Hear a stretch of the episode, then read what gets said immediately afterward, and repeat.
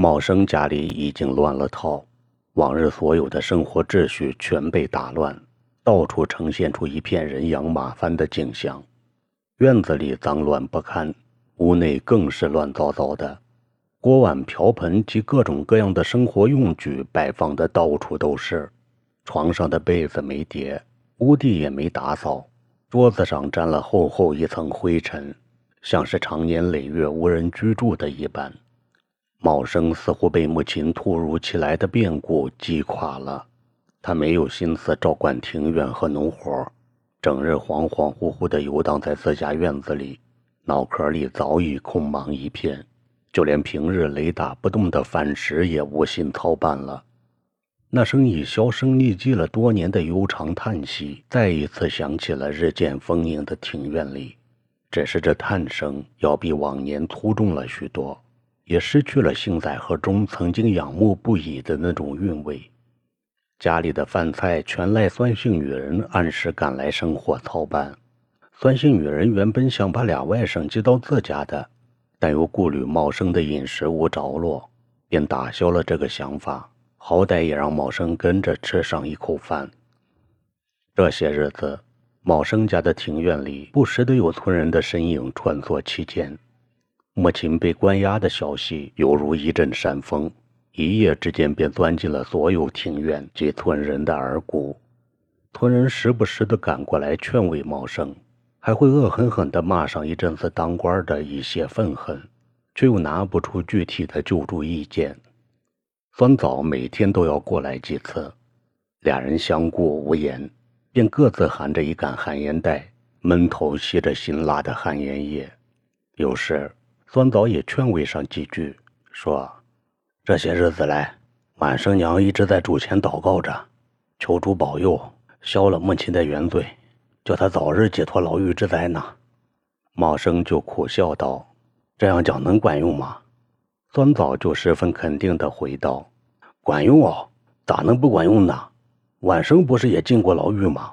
经他一年的祷告，不是也平安回来了吗？”茂生暗地叹道：“母亲要是在牢里待上一年的话。”恐怕我也见不到他了。祖林里早就有了我的坟头了。酸性也是每天晚上必来坐上一阵子，说些宽慰的话，及时通报凤儿们四处活动的最新情况。他说：“你也不用太焦心，凤儿他们正在为这事忙活着呢。这两天正准备四处筹款，把金爷奶奶救出来呀。”茂生愁道：“上百万的款子，还能从天上掉下来吗？”酸性回道：“这就甭管了，他自有他的法子，你就放宽心过好眼下日子，别再把自己放倒了。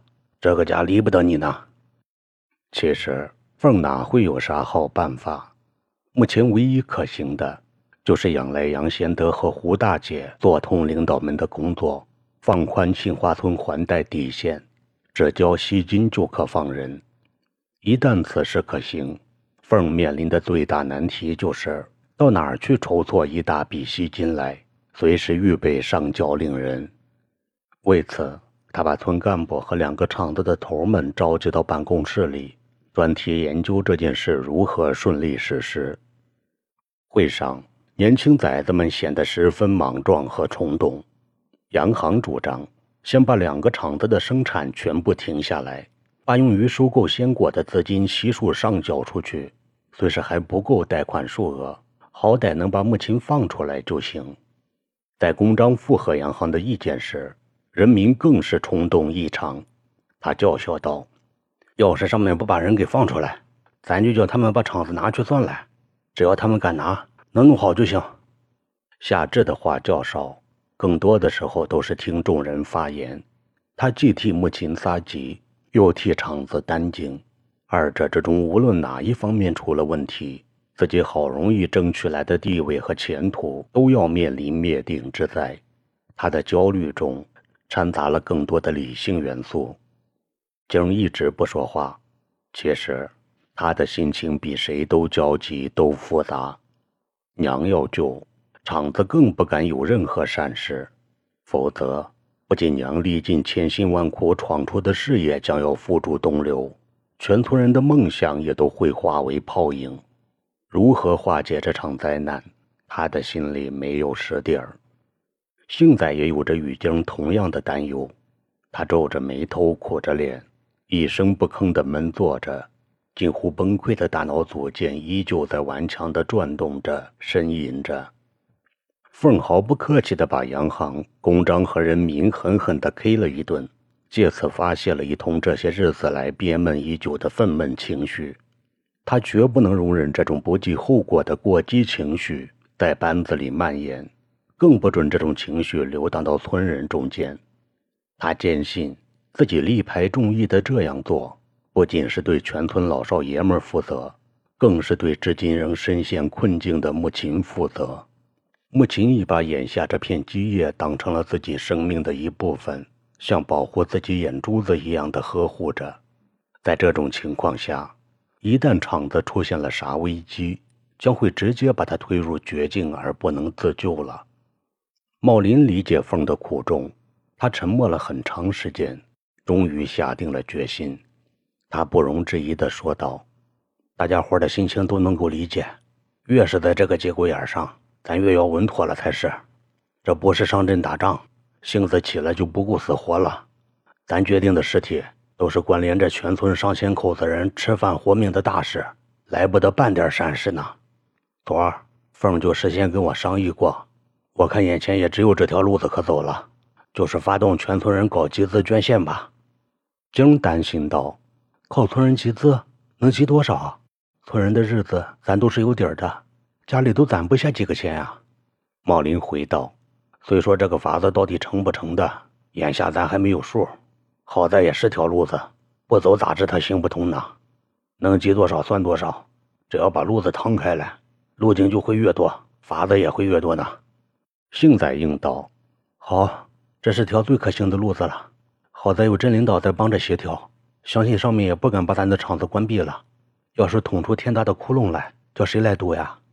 苏春娘现在要在里面受些日子的委屈，想来他也绝不会准许咱动厂子一根汗毛的。”越是这种时候，咱越是把厂子搞得红红火火的，就是要叫银行的人都来看看，咱的厂子是个有着啥样前景的好企业，还有啥不放心的？这样做更是在帮娘的忙，救她早日出来呢。咱还商议啥呀？就这么办吧。有了幸仔和茂林的鼎力支持，凤儿轻舒了一口气。他不再征求大家的意见，直接开始安排筹集资金的办法和步骤。就是利用两天时间搞组织发动和筹集资金工作，力争在最短的时间内先拿出一笔款子交给银行，配合好杨贤德和胡大姐的疏通工作。这是凤在母亲不在的情况下，头一次率领村班子做出的重大又紧迫的决议。这时，母亲已经被看管一个星期了。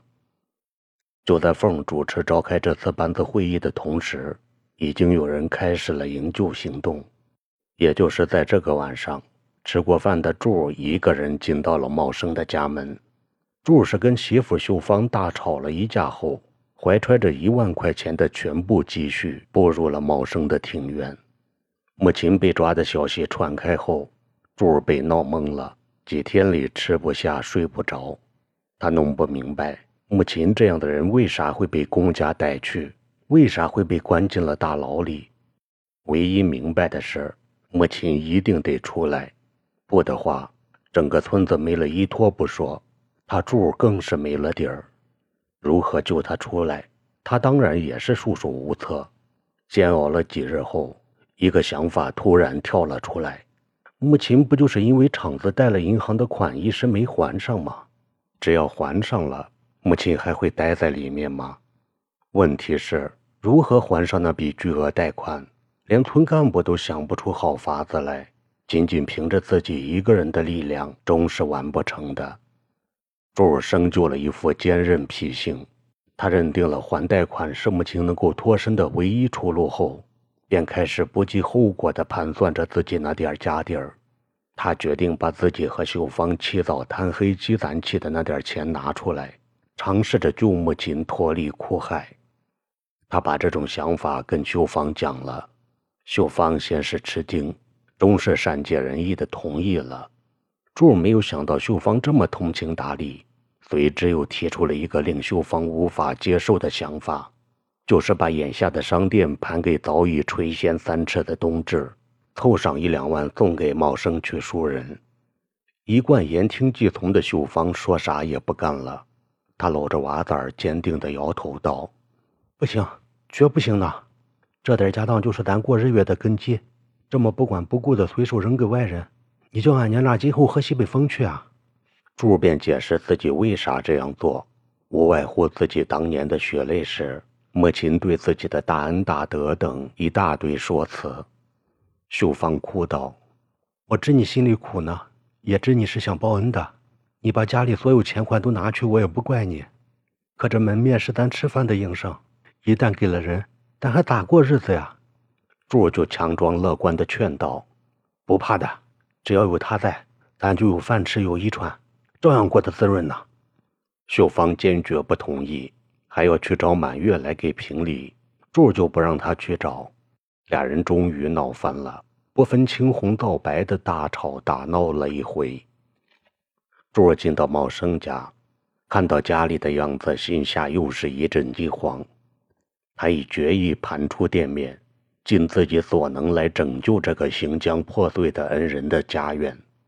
他对蔫头耷脑的茂生道：“大爷，你甭急慌，大娘又没做啥违法的事，兴许过两天就回来呢。